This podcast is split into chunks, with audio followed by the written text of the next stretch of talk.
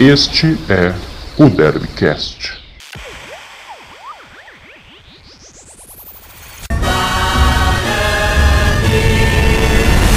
Fala torcedor bugrino, tudo bom com vocês? Estamos aqui de volta para mais uma edição muito especial do Derbycast, recheado de informação e opinião sobre o Guarani e hoje estou com um convidado muito especial, Lucas Rossafa está comigo. E aí, Lucas, tudo bom com você? Fala Eduardo, forte abraço a você, em especial a todo torcedor bugrino conectado na programação do Derbycast. Guarani não teve um resultado tão positivo, embora não tenha sido derrotado, ficou apenas no empate Figueirense no Brinco de Ouro. Vamos falar bastante deste tropeço ao Viverde em Campinas e também falar, é claro, deste confronto decisivo contra o Sampaio Correia, quarta-feira, lá em São Luís. Então, Lucas, realmente foi decepcionante o resultado que o Guarani conseguiu nesse último domingo diante do Figueirense.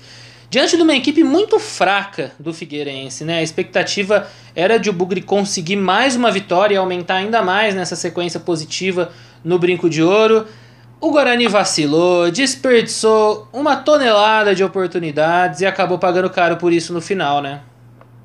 Claro, o Guarani tem uma equipe tanto na teoria quanto na prática, muito superior em relação ao Figueirense. A própria campanha na Série B do Campeonato Brasileiro ratifica essa superioridade. Porém, o Guarani foi muito displicente, em especial no segundo tempo, quando teve oportunidades para matar o jogo, mas por competência do goleiro Rodolfo, que foi muito bem com o Figueirense e já passou pelo Guarani, inclusive em 2018, e também por falta de eficácia nas finalizações, a equipe de Campinas não conseguiu resultado positivo. O Bugre interrompe a sequência de oito vitórias consecutivas dentro do Brinco de Ouro da Princesa, o que impede alcançar aquele feito de 1982, quando, no Campeonato Brasileiro, engatou nove consecutivas sob comando de Zé Duarte. Exatamente, Lucas. Realmente era, era um jogo que dava para o Guarani fazer história ainda e terminar a rodada em quinto lugar a três pontos, três pontos do Juventude, que neste momento ocupa a quarta colocação. Né? Realmente foi um vacilo muito grande e assim, que nem você falou, nessa né? parte da displicência foi algo que me incomodou muito em vários momentos do jogo. Quando estava 2 a 1 para o Guarani no segundo tempo. O Guarani não voltou tão bem para o segundo tempo, mas mesmo assim vinha criando oportunidades, principalmente com o Renanzinho, que fez uma grande partida, talvez a melhor partida dele como jogador profissional até agora. O Guarani perdeu uma oportunidade com o Matheus Souza, que tinha acabado de entrar cara a cara com o goleiro Rodolfo. Era para abrir o 3 a 1 para ficar tranquilo, sabe, administrar o resultado, sair com mais uma vitória com confiança para a sequência da Série B, mas tudo foi por água abaixo. E Lucas, queria que você comentasse também sobre os problemas do departamento médico, né? Murilo Rangel e Bruno Sávio saíram no intervalo. Preocupam para a sequência da Série B? Olha, Eduardo, os dois jogadores viajaram com a delegação para São Luís nessa epopeia aí, viagem de logística complicada, de madrugada, enfim. Os dois estão relacionados, serão reavaliados pelo corpo clínico do Guarani na capital maranhense. Murilo Rangel, inclusive, tem feito aquele recover, né? Dentro do quarto do hotel, inclusive já até postou uma foto no Instagram com um aparelho na coxa para acelerar esse processo de recuperação. Pelo que eu apurei em relação ao Murilo Rangel, ele não deve ser problema, a expectativa é que fique à disposição do técnico Felipe Conceição. Caso não reúna condições, Arthur Rezende é o substituto. Então, Lucas, eu até queria conversar um pouquinho com você sobre isso, porque eu não entendi muito bem as, as alterações do Felipe Conceição no intervalo.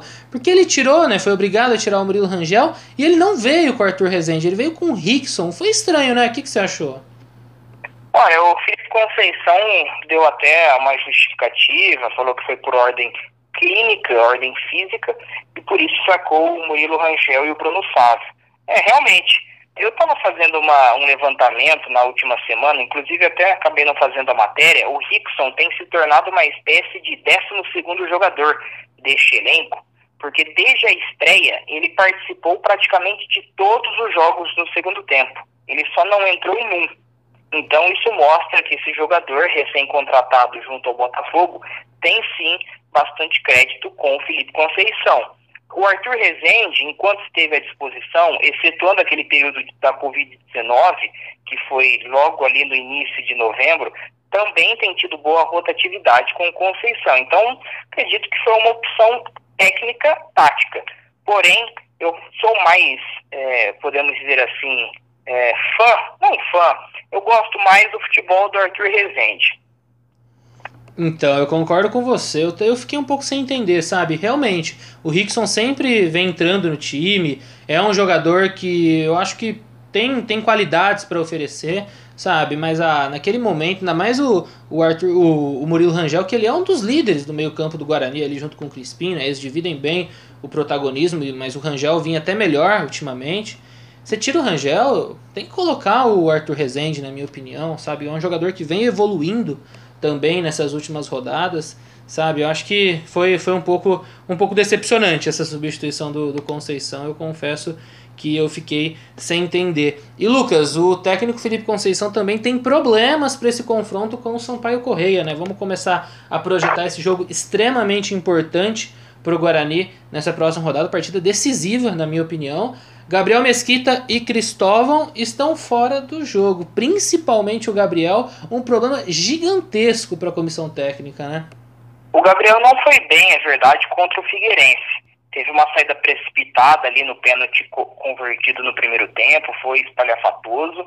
Entretanto, essa campanha de recuperação do Guarani, dentro da Série B do Campeonato Brasileiro, que eu duvidava quando o Felipe Conceição chegou, chegou no Brinco de Ouro, passa muito pelo Gabriel Mesquita. Então ele tem muito crédito. O Gabriel foi advertido cartão amarelo, assim como o Cristóvão, que teve que matar ali um contra-ataque do Figueirense, que poderia é, se originar no da equipe de Santa Catarina. São duas baixas confirmadas por indisciplina e três por questão física, que é o o zagueiro Didi, que está contaminado pela Covid-19, só volta a partir de 2021, e os atacantes Júnior Todinho e Vagninho. Tem, é claro, o volante Eduardo Persson, esse é um desfalque já há praticamente dois meses, que se recupera de uma lesão no ligamento do joelho direito. São essas cinco baixas, portanto, que o Guarani leva para São Luís do Maranhão, onde enfrenta o Sampaio Correia quarta-feira, sete da noite no Castelão. É o jogo de vida ou morte. Se perder, o acesso praticamente fica impossível. Eu concordo com você, Lucas. É, é, um, é uma final de campeonato para o Guarani em São Luís, quarta-feira, na minha opinião. E eu acho que assim, é um confronto extremamente difícil, mas talvez seja o melhor momento para enfrentar o Sampaio Correia, sabe? Porque olhando um pouquinho a tabela de classificação, o Sampaio vinha muito bem, com o Léo Condé e também com enorme protagonismo do atacante, né, do centroavante Caio Dantas. Porém, nas últimas quatro rodadas, o Sampaio sofreu três derrotas e empatou uma partida. Uma equipe que oscilou muito, saiu do G4, estava firme no G4. Saiu do G4, já, tá, já está a quatro pontos do Juventude Assim, é difícil, é muito difícil jogar lá em São Luís com o Sampaio. Com ou sem torcida. Com torcida fica ainda mais difícil, né? Torcedor apaixonado da Bolívia querida. Mas eu acho que assim, Lucas, se fosse para analisar, eu acho que é até um momento um pouco favorável ou menos pior para enfrentar o Sampaio, que também chega pressionado para esse jogo, né? Claro, na, o Sampaio Correia, que no início da Série B era um dos postulantes ao rebaixamento, por incrível que pareça, depois daquele surto de Covid-19, pegou embalo ali a partir de outubro e entrou com méritos dentro do G4. Essa oscilação é natural até por conta do fato do Sampaio Correia, convenhamos, não ter aquele grande elenco. Tem um bom treinador promissor que soma trabalhos positivos no interior de São Paulo e também em Minas Gerais. Conseguiu formatar o Sampaio Correia dentro de um estilo de jogo que surtiu efeito. E mais, ele conseguiu dar vida ao Caio Dantas, que no início da Série B não estava bem. Ele desencantou em cima do Havaí numa goleada por 5 a 2 lá na ressacada e a partir de então, Sampaio Correia emplacou uma sequência positiva e entrou de fato na briga pelo acesso. O jogo é complicado, Sampaio Correia chega pressionado, só que o Guarani também, embora fora de casa, precisa fazer valer a sua tradição e a sua qualidade. Eu acredito que, caso Murilo Rangel e Bruno Sávio entrem em campo e o Guarani, dentro do que tem à disposição, é, entre em campo com, podemos dizer, força máxima, há sim condições reais de voltar de São Luís com um resultado minimamente positivo. Então, Lucas, eu concordo com você. Eu acho que dá para trazer pelo menos um empate. Lógico, o empate não vai adiantar muita coisa nesse momento da Série B, né? Tem que ir lá para ganhar. Mas eu vejo condições sim, vejo condições do Guarani trazer os três pontos. E falando um pouquinho novamente né, sobre a escalação do Guarani, em relação ao Gabriel, Mesquita e o Cristóvão, que são desfalques, a tendência é o Jefferson mesmo no lugar do Gabriel ou existe alguma possibilidade de Rafael Pim? O que, que você sabe sobre isso, Lucas? Jefferson Paulino é o substituto natural. Prova disso, Eduardo, é que a partir da, da estreia do Gabriel Mesquita com o Felipe Conceição, que foi naquela vitória contra o CRB, depois daquele jogo, o Rafael Pim sumiu da lista de relacionados e a partir do momento em que o Jefferson Paulino se recuperou de uma lesão no adutor, foi ele aquele goleiro suplente na lista de relacionados. Então, o Mesquita não viajou, o Jefferson Paulino joga contra o Sampaio Correia e o Pim, de volta à lista dos convocados, fica como opção contra o Sampaio. E Lucas, falando um pouquinho ainda sobre a questão do Gabriel Mesquita, estou olhando aqui a tabela da Série B e depois do jogo contra o Sampaio Correia, o Guarani só volta a atuar no ano que vem, né? Só no, somente no dia 2 de janeiro diante do América Mineiro. Teremos Gabriel Mesquita até lá? Porque o contrato dele vence dia 31, né? Como está essa situação em relação à renovação de contrato dele? A expectativa do próprio Gabriel Mesquita é de que permaneça assim no brinco de ouro da princesa. E a tendência é que até a semana que vem, ou seja, até o fim de 2020, haja uma definição por parte do Guarani, em nome do Conselho de Administração e também do Atlético Paranaense, para renovar este acordo. Lembrando que lá no Furacão, o Gabriel Mesquita tem uma concorrência pesada e, digamos, até desleal. Embora a prata da casa, ele tem o Santos, que é constantemente convocado pelo Tite para a seleção brasileira. Tem também o Jandrei, que se destacou recentemente, antes de uma negociação para a Itália, na Chapecoense. E o Bento, que foi acionado nesses últimos jogos da Libertadores contra o River Plate, deu conta do recado, é cria da base e está prestigiado. Então o Gabriel Mesquita deixaria o Guarani como titular absoluto para se tornar quarta opção do Paulo Autori no Atlético Paranaense, convenhamos, não seria interessante nem para o Atlético, muito menos para o Guarani e, obviamente, nem para o Mesquita. Maravilha, Lucas. E temos escalação provável do Guarani para esse confronto decisivo contra o Sampaio lá no Maranhão? O Guarani faz mistério, Eduardo, em relação à escalação como de praxe, mas o possível Guarani tem Jefferson Paulino no gol, Pablo na lateral direita, Valber, Bruno Silva no miolo de zaga e também o Bidu na lateral esquerda. No meio-campo, Bruno Silva, Lucas Crispim e Murilo Rangel, caso haja condições de jogo, o que neste momento é o mais provável. No ataque, Bruno Sávio, Renanzinho e Giovani expectativa é essa para o Guarani em campo. O que pode fazer o Felipe Conceição? Dar uma chance ali o Matheus Souza, né, que entrou no segundo tempo do empate contra o Figueirense. Só que eu não acredito pelo fato de que o Bruno Sávio, no momento, ser o centroavante do Guarani Futebol Clube. O Felipe Conceição já deixou muito bem claro nas escolhas. E também porque o Matheus Souza, embora possa atuar pelo lado, tem ali o Cacoete, centroavante dentro da área.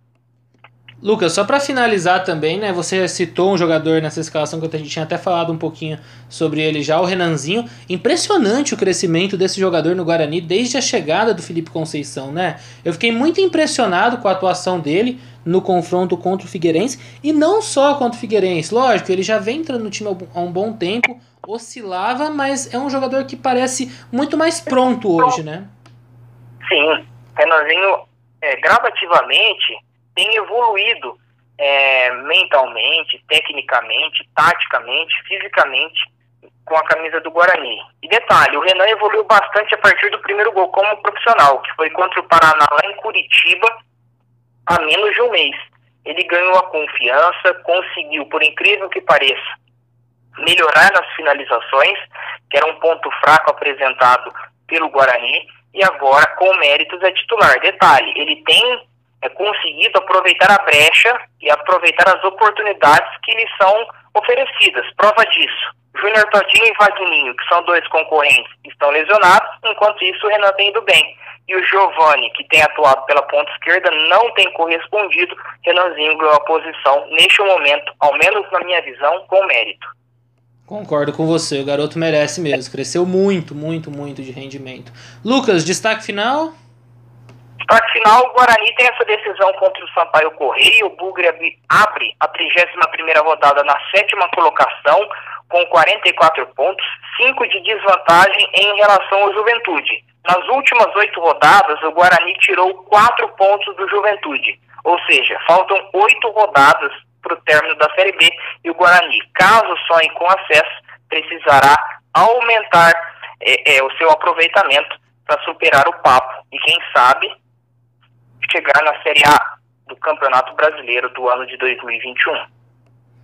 Maravilha, Lucas. Quero muito agradecer a sua presença hoje, também ao torcedor bugrino que está conosco e nos vemos na próxima. Um grande abraço, torcedor. Um abraço, Lucas.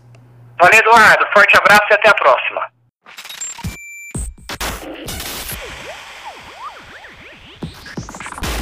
Este é o Derbycast.